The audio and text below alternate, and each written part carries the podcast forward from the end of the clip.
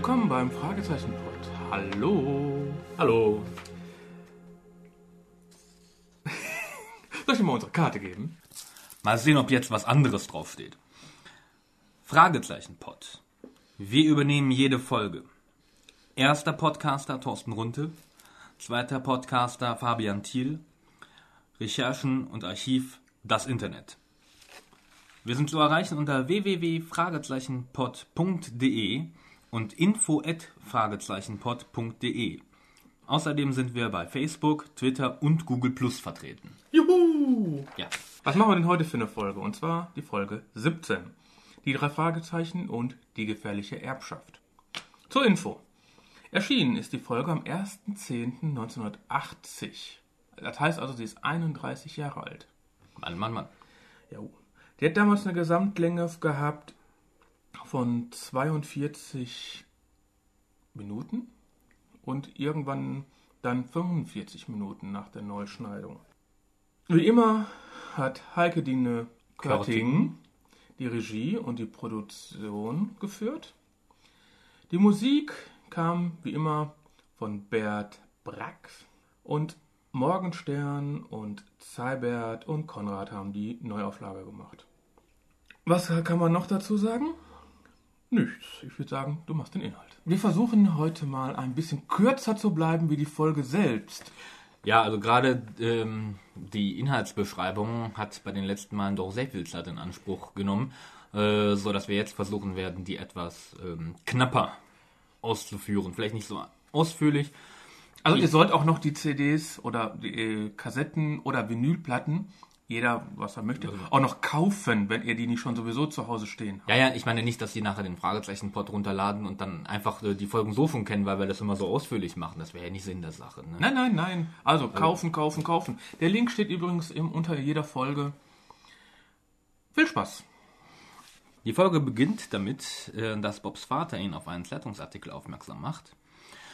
In diesem ähm, wird geschildert, wie ein gewisser Einsiedler namens Marcus Town sein Erbe in einem Rätseltext versteckt hat. In seinem eigenen Testament hat er ein Rätsel verfasst, mit dem Hintergrund, dass er seinen Verwandten nichts abgeben will und lieber das Erbe dem geben will, der clever genug ist, das Rätsel zu lösen. Da sind die drei Fragezeichen natürlich sofort Feuer und Flamme. So beginnt mehr oder weniger der Wettstreit um die Erbschaft mit allen anderen, die noch dahinter wollen. Die drei beratschlagen sich dann in ihrer Zentrale und da in dem Testament auch Alfred Hitchcock erwähnt wird, rufen sie diesen auch an. Der hat schon einen ziemlichen Wutanfall, weil sie anscheinend nicht die Ersten sind, die deswegen anrufen. Vielleicht kannst du die Szene kurz reinschneiden. Die finde ich nämlich sehr schön. Hitchcock. Justus Jonas. Entschuldigen Sie bitte die Störung, Mr. Hitchcock. Ich rufe wegen eines Testaments an, das... Das darf doch wohl nicht wahr sein.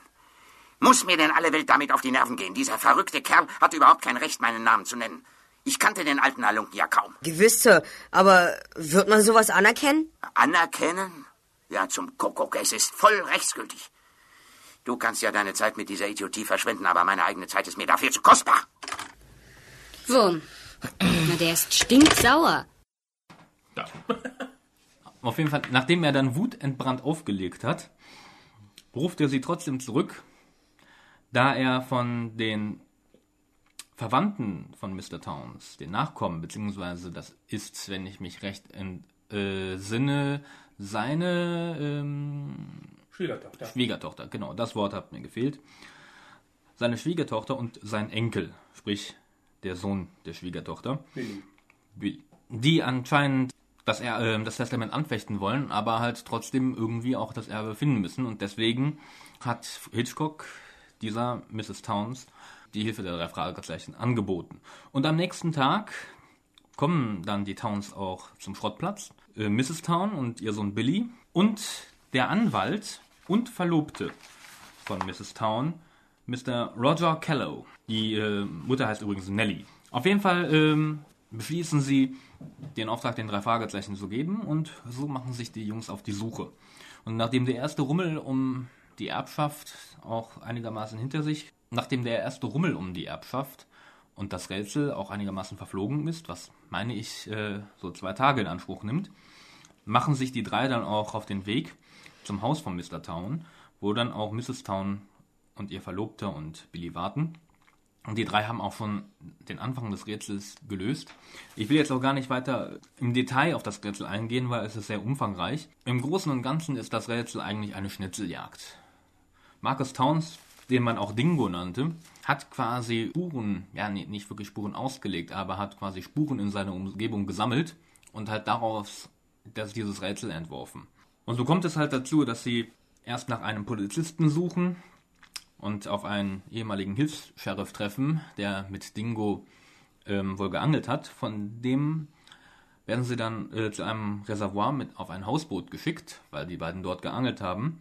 Jetzt mal ein kleiner Schnitt in der Rätselei, weil dann kommt, ja sag ich mal, die große Action-Szene der Folge, die auch wirklich nicht schlecht gemacht ist, nämlich Skinny Norris taucht auf. Und der Drecksack erlöst nämlich die Verteuerung des Hausboots, so dass die drei hilflos abtreiben vom Ufer. Und er hat anscheinend sogar schon den nächsten Hinweis entschlüsselt und macht sich schon auf den Weg dahin. Auf jeden Fall, was Skinny nicht bedacht hat, ist, dass dieses Reservoir oder diesen Fluss anscheinend in einen Wasserfall endet. Oder zumindest ein Wasserfall drin ist. Ein Wer? Ein Wehr. Das Na, 30 Wer- Meter tief geht. Die drei treiben also auf diesen Wehr zu. Und Justus und Bob geraten auch einigermaßen in Panik. Seltsamerweise ist es gerade Peter, der die Nerven behält. Und zwar, ja, wie eine richtig coole Sau. Erstmal bringt er dazu, äh, die beiden dazu, dass sie alles Schwere nach hinten ans Heck des Hausboots schaffen, so dass sie auf Grund laufen an der Wehrkante. Und dann bastelt er auch noch aus einem Tau ein Lasso, schwingt das auf die andere Seite, so dass die drei dann äh, an dem Tau entlang durch die reißende Strömung in Sicherheit gelangen, kurz bevor ein Baumstamm das Hausboot trifft. Es rammt und über den Wehr hinüber in die Tiefe reißt. Auf jeden Fall, die drei haben sich so also in Sicherheit bringen können und dann geht die Rätselei weiter. Sie finden eine Treppe, eine Cowboy-Statue, eine Bushaltestelle, die zum Freund von Dingo führt, Mr. Dillon, den sie auch aufsuchen. Der hat noch einen kleinen Hinweis für sie, nämlich einen Kniff im Rätsel. Dann sehen sie Schilder, sie finden eine Teestube. Auch dort ist Peter wieder in Höchstform. Bob und sogar Justus stehen auf dem Schlauch und Peter hat im Prinzip sofort die Lösung. Das ist echt erstaunlich in der Folge. Also das ist eine Peter-Folge, wenn man das so sagen kann. Peter kommt nämlich dann auf die Idee, dass ähm, ein Vers im Rätsel einen Spiegel meint, der dann auf einen Schwertfisch ohne Schwert weist, dessen Schwert aber trotzdem die, die Richtung angibt und sie so auf das Rathaus gestoßen werden, beziehungsweise auf das Standesamt. Jetzt kommt eine Sache, ja gut, ich erzähle sie erstmal so. Unterwegs treffen sie Billy, der von irgendjemandem in einen Kastenwagen gesperrt wurde. Seltsamerweise hat Billy bis dahin schon alle Rätsel schneller gelöst als die drei Fragezeichen. Das ist ein echtes Naturtalent. Der kleine Junge Billy. Ja, ja, Billy, der kleine Junge, der kleine Sohn von Mrs. Town. Auf jeden Fall, sie nehmen Billy mit. Der scheint ja sowieso sehr gut darin zu sein. Sie kommen dann aufs Standesamt, finden dort einen Ausgang, eine Straße und diese weist sie schließlich zu einem Ozeandampfer namens Queen of South. Und äh, auf dem ist anscheinend das Erbe versteckt. Ach so, das habe ich äh, vergessen zu erwähnen. Das Erbe ist ähm, jetzt nicht irgendwie äh, in Dollarnoten oder sonst wie ähm, angebracht, sondern Dingo hat das anscheinend in Edelsteine angelegt und diese Edelsteine hat er dann anscheinend versteckt. Das ist eine kleine Anmerkung. Ähm, von daher ist das große Erbe dann auch auf kleinem Platz zu verstecken. Ja, auf jeden Fall, ähm, auf dem Ozeandampfer sprechen sie dann den Captain an, der eigentlich nur der Ausstellungsleiter ist, weil das Ding ist wohl ein Museum oder ein Museumsstück. Aber es wird trotzdem weiter mit Captain angeredet. Aber er sagt ja, ist okay. Ich würde mich auch als Captain anreden lassen, wenn ich da so ein Ding einfach nur aufstelle. Er trägt ja eine Captains-Uniform. Okay. Aber sie trifft, ja, egal. Capitano, Capitano. Capitano, ja, das, ist falscher Akzent. Auf jeden Fall, äh, die sind, Jungs sind sich auf jeden Fall sicher, dass, das, dass der Schatz hier auf dem Boot ist. Ähm, weshalb sie auch die Polizei dazu rufen, in Gestalt von Kommissar Reynolds. Und Justus nochmal für eine kurze Stunde abhaut, um Informationen einzuholen. Nämlich, wie man später hört, von äh, Mrs. Jingles, die den entscheidenden Hinweis gibt, in welcher Kabine der Schatz versteckt ist. In der Zwischenzeit ist auch Mr. Kello eingetroffen, der Verlobte, und Anwalt, der angeblich Billy gesucht hat. Und so in dieser Gruppe machen sie sich dann auf die Suche nach dieser Kabine. Und ha! Skinny Norris kam ihnen zuvor. Auch Skinny Norris hat anscheinend die Rätsel viel schneller gelöst als die drei Fragezeichen. Erstaunlich. Er hat auf jeden Fall aus der Kabine ein Kästchen rausgeholt, wird aber vom Kommissar aufgehalten. In dem Kästchen sind Steine, aber der Kommissar mit seinem fachmännischen Blick erkennt sofort, das sind nur Glassteine. Außerdem ist ein Zettel beibelegt, der sagt, ha, ich habe euch alle verarscht, das Erbe habe ich verprasst. Da guckst du in die Röhre, was? Ist doch kein Papagei, ist ein Stück Papier. Ja, aber im, vom Inhalt her ist es so. Aber Justus wittert einen Betrug und macht den Kommissar auch darauf aufmerksam, unter zwei Augen, äh, unter vier Augen, Entschuldigung. Er ist sich nämlich sicher, weil das Rätsel ist noch nicht komplett gelöst, das ist der Kniff dabei. Da fehlt noch ein paar Zeilen. Und diese paar Zeilen führen ähm, Justus dann ins Macbeth-Zimmer. Macbeth.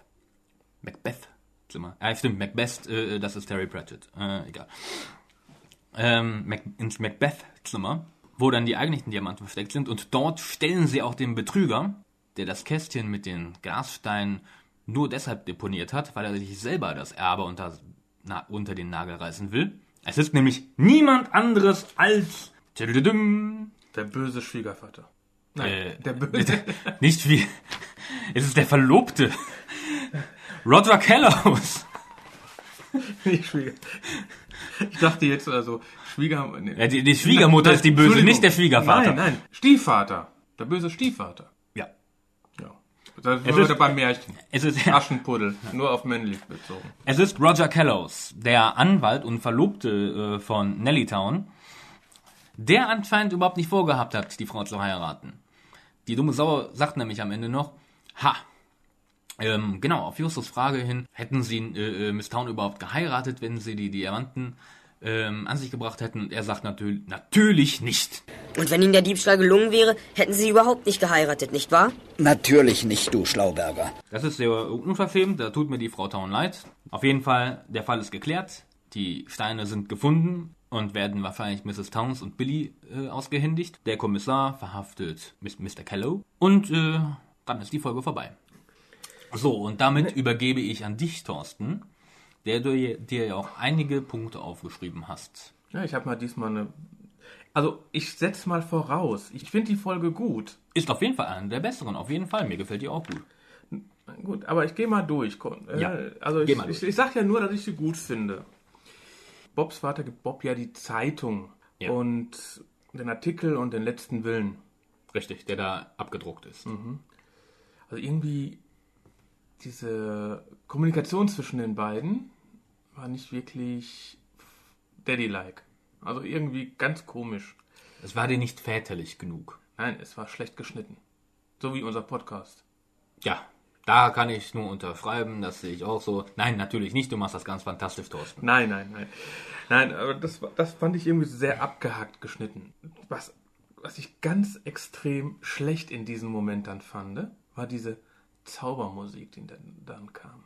Also wirklich so eine ganz extreme Zaubermusik. Echt? Echt. Also ich muss gestehen, ich fand die Musik wieder recht schön und abwechslungsreich. Ja, da komme ich ja gleich nochmal zu. Aber in dem Moment war so eine, Aha. wirklich so eine Zaubermusik. Ualala. Ja. Und was ich ganz lustig fand, was du gerade schon erwähnt hast, bei ungefähr 3,45 Bob weist Peter zurecht. So, Das habe ich nicht erwähnt. nein, Peter, ja, das ist, das ist so ein, äh, Peter quatscht rein. Mhm. Bob so, sei mal ruhig. So ungefähr in der Art. Das sind harte Worte. Ja, lass mal, Peter. Bitte lies weiter, Just. Ja, und das fand ich dann auch noch total lustig, dass Hitchcock total genervt war und aufgelegt hat.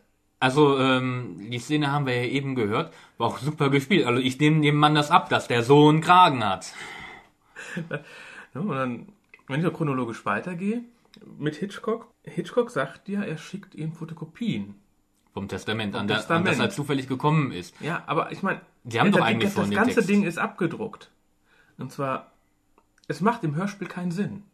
Dass er ihnen das nochmal schicken will. Ja, im Ja. Buch macht es schon Sinn. Im Buch ist nämlich im Testament die Pistole auch als Pistole dargestellt. Welche Pistole? Es ist doch ein, äh, die Statue, die hinterher gedreht wird, die zeigt doch mit der Pistole Ja.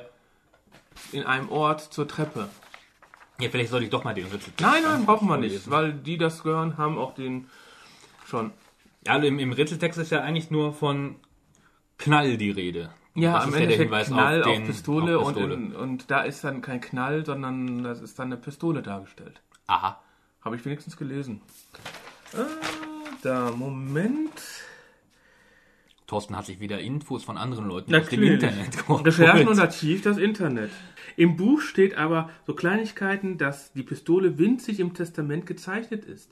Aber bei Drogen, Knall und Flattfall und sowas, das ist natürlich. Warum sagen sie da nicht, dass auf dem Testament ist was drauf? Weil es eigentlich nicht interessant ist. Ich meine, aber warum, das ist der einzige Grund, warum Hitchcock ihm dann nochmal die Kopie gibt. Weil das im Zeitungsartikel nicht drin steht. Genau. Aber es, wenn man es umschreibt, ist ja in Ordnung. Ist ja ein Hörspiel. Man muss ja nicht, äh, sonst müsste man ja als Cover das Testament dabei legen. Ja, nee, nee, würde ich jetzt auch nicht als Plothole sehen. Nein, nein, nein, es ist mir nur aufgefallen. Das ist mir nur aufgefallen. Und was dann wirklich, wo ich dann gerade negativ war, was positiv ist, ist dann die Synthesizer-Musik, die dann da reingekommt. Sehr treibend und finde ich dann in dem Moment gut. Und dann kommt ja diese, kommt ja Billy. Als erstes Mal auf den Schrottplatz. Du magst Billy nicht, kann das Und sein? in dem Moment ging der mir so auf der Glocke. äh, die ganze Zeit dann ging der mir. Nee, also in dem Moment mag ich Billy nicht. Nein. Also so, also so schlimm habe ich ihn nicht empfunden. Also mir ging er die ganze Zeit auf den Nerv. Also Okay. das war, er hat sich durchgezogen. Aber was natürlich dann lustig ist, dass wir die Mutter Nelly Town gesprochen dieses Mal von Niemand anderem. als Heike Diene Körting gesprochen. Es ist doch Produzentin, Regie Und jetzt spricht sie auch noch mit. und dann noch Blackie und jetzt spricht sie noch Nelly Town. Finde ich genial. ja, es ist eine coole Anekdote. Und äh, ist dir mal aufgefallen, dieses Mal, die haben drei Visit dreimal die Visitenkarte abgegeben. Und die sind dreimal nicht vorgelesen worden. Ja, das ist mir auch aufgefallen. Ähm, sie geben sie den Towns. Ähm, sie Captain? geben sie dem Captain. Und wer ist der dritte? Der Freund Ähm, du meinst Mr. wurde mit dem Bus hingefahren. Mis- Mr. Dillon. Das ist, glaube ich. Ja. Auf Ja, jeden Fall dreimal geben sie die Karte ab und dreimal wird sie nicht vorgelesen. Fand ich einfach nur putzig. Ja, im Gegensatz zu einem, zum normaligen. Ähm, zum Zu normal- unserem Intro. Ja, im Gegensatz zum normaligen Vorgehen, was das angeht. Mhm. Normaligen ist doch falsches Wort, oder? Egal. Dann kommt natürlich als nächstes Skinny. Äh, ist das jetzt ein Mordversuch oder Tötung aus Leichtsinn? Weil, gut, er sagt ja, gute Reise, in ein paar Stunden treibt ihr irgendwo ran. Wo schwimmt man schon, ihr drei? In ein paar Stunden treibt ihr irgendwo an Land.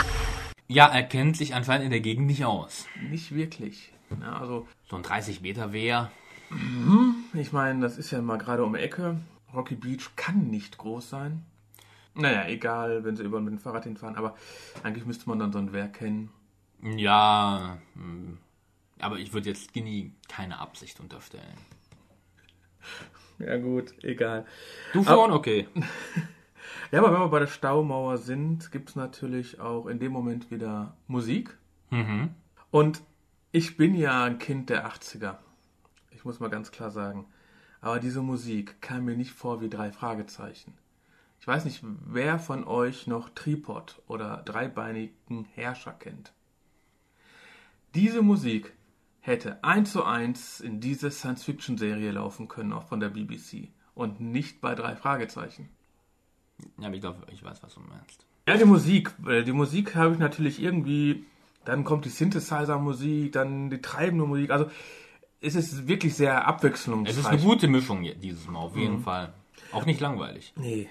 Also ich fand den Sound eigentlich schon ganz gut. Ja, der Sound ist, kriegt von mir auf jeden Fall ein Plus. Ein dickes. Ja, und ein bisschen später war dann, geht's dann um die Abfahrt des Freundes im Rätsel. Ja. Da sagt Justus, er hat keinerlei Ahnung. Keinerlei Ahnung. Aber ungefähr zwei Sekunden später, ja klar, das hat mit dem Bus zu tun und das mit zu tun. Innerhalb von einem Satz ist das, hat er sich um 180 Grad gedreht. Erst sagt er, keine Ahnung. Ah, das finde ich schon. Ja, das ist nur wegen der Hörbuchkürzung. Normalerweise vergehen fünf Stunden in der Zeit. Ja, glaube Ja, und Peter ist natürlich dann in der Folge super intelligent und mit den Spiegeln und sowas. Aber Bob glaubt nichts. Glaubt das nicht. Nö, glaube ich nicht. Dann, was mir aufgefallen ist. Ja. In der Teestube Eher. bestellen die Tee. Eher. Gucken sich alles an, finden alles raus und hauen ab. Was ist mit dem Tee? Nee, was ist mit dem Bezahlen? Tee haben sie ja bekommen. Sie haben den Tee geprellt. ja, die. Zechpreller! Zechpreller! Ne? Also das fand ich dann irgendwie doch lustig. Ja, vielleicht haben sie so ein bisschen äh, hier pf, äh, irgendwas auf die Theke geworfen. Nee, nee, haben sie ja nicht gesagt. Haben sie nicht gesagt, dann haben sie es auch nicht getan. So. Und irgendwie, ab dahin haben die drei Fragezeichen ja noch selbst die Rätsel gelöst. Dann haben sie darüber gesprochen. Und ich hatte das Gefühl, ab da löst der Erzähler die Rätsel. Weil ab da kam, kam mir so vor, als ob die Geschichte schon bis dahin zu lang geworden ist und der Erzähler muss das kürzen, muss das eben schnell erzählen, Ja, ja, damit die Geschichte weitergeht. die ganze weitergeht. Geschichte mit dem Standesamt und wie sie dann aus dem Standesamt rauskommen, mit Da- der Straße, die dann so heißt wie diese Szene Ja, aus dem Text. den, äh, und der, der Hinweis dann auf das Boot, das ist im Prinzip Zugemauerten Weg dann. Genau. und. Und äh, das ist im Prinzip alles ähm, erzählt der Erzähler. Da gebe ich dir Ja, das, vollkommen das geht recht. auch den ganzen, bis zum Schluss erzählt er das. Ja, bis die auf der ähm, Queen of South sind. Also das, das ist, ist schon lustig. Also vor allem dahin langsam erzählt Bob, Peter, Justus, Billy, Billy. Alle, alle möglichen. Aber dann auf einmal Erzähler, Erzähler, Erzähler, Erzähler, Erzähler. Auf dann muss schnell. Aber dann muss, als ob die Zeit, die hatten nur 45 Minuten, ab, wir sind schon zu lange, jetzt müssen wir kürzen. So kam es mir vor. Ja, vielleicht ist es ja auch so. Das, Wer weiß, man weiß es weiß. nicht. Und dann, ich fand die Geräusche ja relativ gut. Also zu den Geräuschen muss ich sagen, die haben mir ziemlich gut gefallen. Das geht, ähm, es waren eigentlich nicht viele Szenen drin, die wirklich herausragend waren, was die Geräusche angeht. Mir, gefall, mich, mir gefiel die Szene auf dem Hausboot mit dem Wassergeplätscher, die Hintergrundmusik, diese, dieses, un, diese unterschwellige, bedrohliche Musik darunter war sehr gut, aber auch das Platschen und dann ähm, das immer näher kommen des ähm, Wehrs. Fand ich sehr gut. Auch ähm, die Teeschube fand ich auch sehr schön ähm, Die war sehr genial. mit dem Hintergrund, mit Gerede und ein bisschen Geklimper von, von, von, von Be- Be- Besteck und Tassen. Aber eine Sache, die muss ich dir jetzt vorspielen, Ja, spiele sie mir vor. weil die fand ich so grottig. Hier, Justus, öffne ihn. Kern, Toll, Steine. Sagen wir. Bling! Sind wir hier in einem Videospiel Super Mario Games oder sowas? Ja, das ist das Leuchten der äh, Glasdiamanten.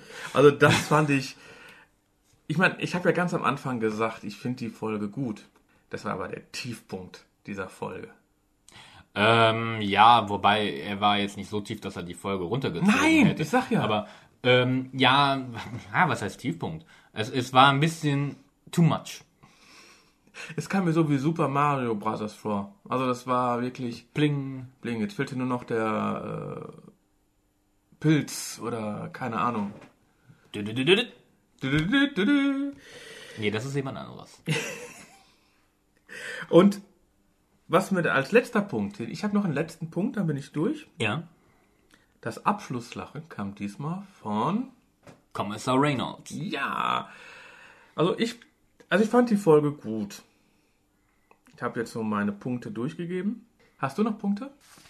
Keine, keine, keine großen, sage ich mal. Schäfer, also Schäfer. einmal halt diese Geschichte. Ähm, es ist ein bisschen seltsam, dass äh, nicht nur der kleine Billy, der ja anscheinend doch deutlich jünger ist als die drei, diese Rätsel anscheinend im Alleingang äh, schon gelöst hat.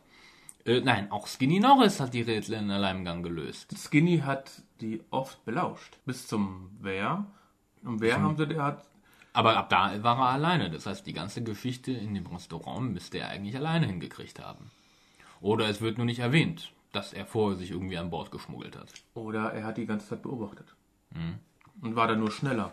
Weil die haben ja eine Stunde gewartet. Ja, ja, er muss nur irgendwie an ihnen vorbeigekommen sein. Ne? Die sind ja selbst über den Zaun geklettert. Ja, aber woher wusste er, in welcher Kabine er suchen musste? Ja. Vielleicht hat er alle durchgesucht. 500 Stück in einer Stunde? Es waren ja schon mehrere durch. Da hat er reingeguckt. Oh, die ist schon durchsucht, geht nächste. Ja, gut, wieder. Ja, nein, ich will es ja auch gar nicht irgendwie so ankreiden, aber es fällt schon auf in der Folge, oder? Ja. Was, was mir auch aufgefallen ist, dass ähm, Billy irgendwann erwähnt, so, ja, und da habe ich diesen Skinny Norris gesehen. Woher kennt der Skinny Norris? Genau das? Na gut, wieder, wie ich gesagt habe, Rocky Beach ist eine kleine Stadt. Jeder kennt Skinny Norris. Jeder kennt Skinny Norris. Hier sind drei Fragezeichen. Nö, aber ich kenne Skinny Norris. ja, sonst, ähm, die, die, die Soundeffekte haben wir gerade darüber geredet, die fand ich auch sehr gut. Die Musik fand ich sehr gut. Insgesamt äh, ähm, mit dem Rätseltext, der Rätseltext, den fand ich auch gut, weil der war ähm, schlüssig. Das ist auch nicht jedes Mal der Fall. Also beim Rätseltext, ganz ehrlich, man hat den ganz am Anfang gehört. Man hat den extrem. Ich habe ihn zweimal gehört, also die Folge relativ kurz hintereinander gehört, zweimal. Und ich habe abgeschaltet. Ich habe mir nicht den Rätseltext, weil es einfach zu viel Rätseltext war, habe ich einfach nicht mehr darauf geachtet. Ja gut, die ganze Folge besteht im Prinzip aus Rätseltext und dessen Lösung. Also da ist nicht viel mehr dran. Ja, normalerweise ist so eine Drei-Fragezeichen-Folge, dann kommt ein Rätseltext und die bearbeiten die ganze Zeit den Rätseltext. Ich glaube, heute können noch wirklich 50% der Leute, die das hier hören, äh, sagen, was äh, Blackie gesprochen hat oder was äh, Captain Hook gesprochen hat. Aber den Rätseltext von dieser Folge zusammenzukriegen, nur ansatzweise, keine Chance. Er ist ja auch recht umfangreich. Das liegt aber auch halt damit zusammen, ähm, der streckt sich halt über die ganze Folge, weil es halt eine Schnitzeljagdfolge ist. Man kann die Lösung des Rätseltexts ja auch im Prinzip überhaupt nicht äh, finden, wenn man nicht mehr oder weniger vor Ort ist, um dort den Hinweis zu finden. Also im Prinzip genau wie bei einer Schnitzeljagd. Ja, also ich Also von, von daher, also er macht ja auch deswegen wenigstens. Ja, ich, ich habe irgendwo gelesen, schön einen Rätseltext äh, zum Miträtseln. Als Zuhörer kann man ihn eigentlich nicht mehr rätseln, weil ähm, man sieht die Umgebung nicht. Hat mich jetzt nicht so gestört. Gut. Ich habe noch, ist mir ist noch eine Sache aufgefallen. Schau mal hier. Achso. Wir gucken aufs Cover gerade Ja. und wir sehen die Büste mit den Diamanten unter drin, unten drin In einem Säckchen. in einem Säckchen und eine Hand. Wie wohl bekannt, jeder kennt das Cover. Da sehe ich die Lösung. Im Prinzip. Schade eigentlich. Also das, ich meine, abgesehen davon, dass das Cover mir gefällt, aber für die Folge selbst Ja gut, ähm, finde ich schade, dass man direkt die Lösung gibt. Ja, aber die Cover, äh, auf die sollte man eigentlich in der Regel nicht viel geben, oder? Ich Normalerweise. Ich finde sie nett, ich finde sie farbig, ich finde sie schön. Nein, ich meine jetzt inhaltlich.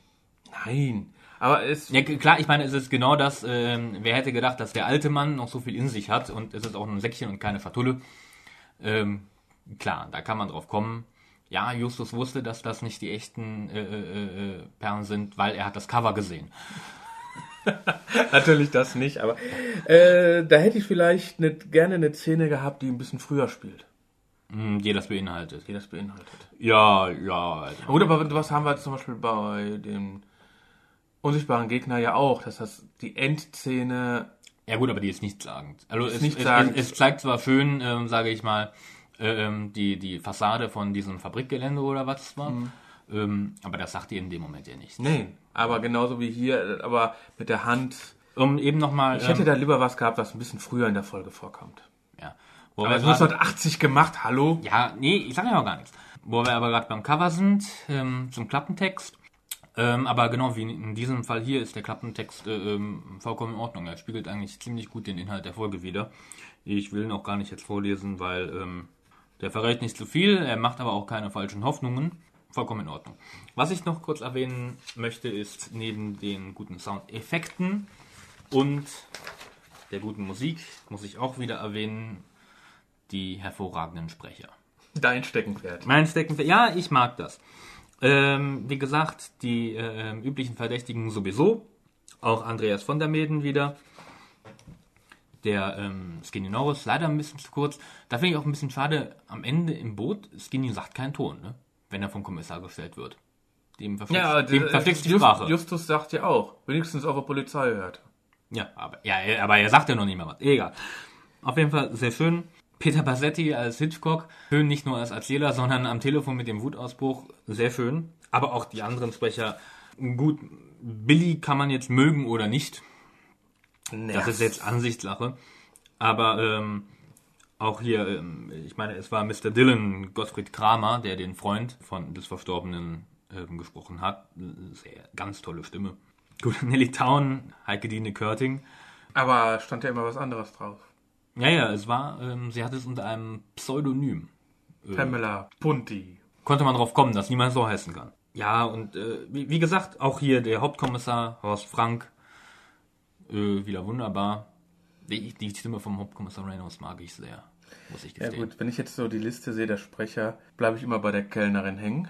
Mm, die Kellnerin habe ich auf meiner Liste gar nicht drauf. Aber ich lasse es lieber. Nein, wir sagen es nicht wen. Ja, Punkt. d- d- Punkt. Ist, Nein, wir sagen nicht ist, wen. Ist, ist vielleicht die Mutter. Okay. Außerdem gibt es noch mehr Frauen, die so heißen. Bestimmt. Ja, wenigstens vom Nachnamen. Ja. Punkt. Und wenn wir das jetzt raus aussprechen, müssten wir FSK 18 draufschreiben. Also, der, so der Name ist doch jetzt nicht anzüglich, oder? Aber die Gedanken dazu. Ja, das mag sein. Gut. Sprecher. Ja. Hallo Sprecher, äh, dickes, dickes Plus von mir. So, dann äh, sind wir eigentlich durch. Bewertungen, Bewertungen, Bewertungen. Die Bewertung. Ich gebe der Folge eine 8. 8,5. 8,5. Okay, obwohl ich ja so viele negative Punkte da gesagt habe, bin ich doch auf 9. 9. Holla, der Waldweh. Also ich versuche mir ja immer Luft nach oben zu lassen. Ja, wir haben doch noch einen Punkt nach oben.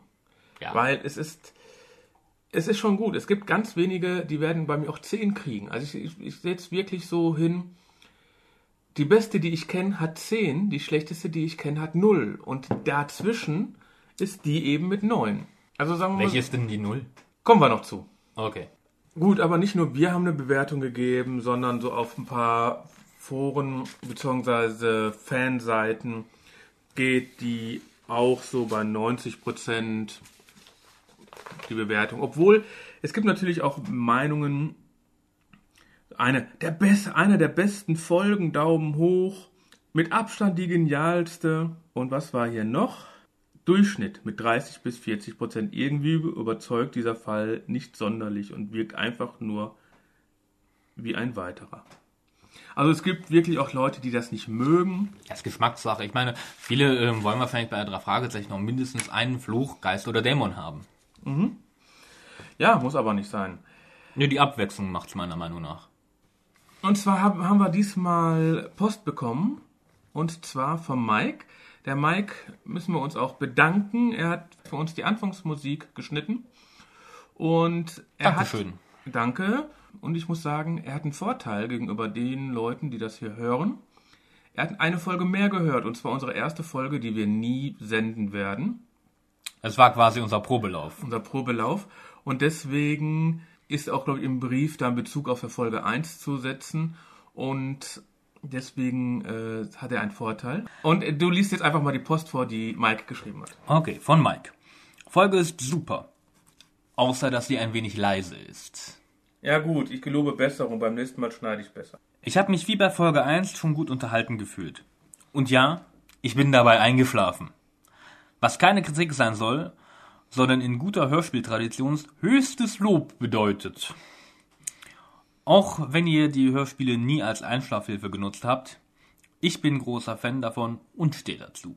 Daher gibt es einige Folgen, von denen ich das Ende bis heute nicht kenne. Faszinierend fand ich die Tatsache, dass ich die Folge 149 noch nicht kannte und erst euren Pod gehört habe.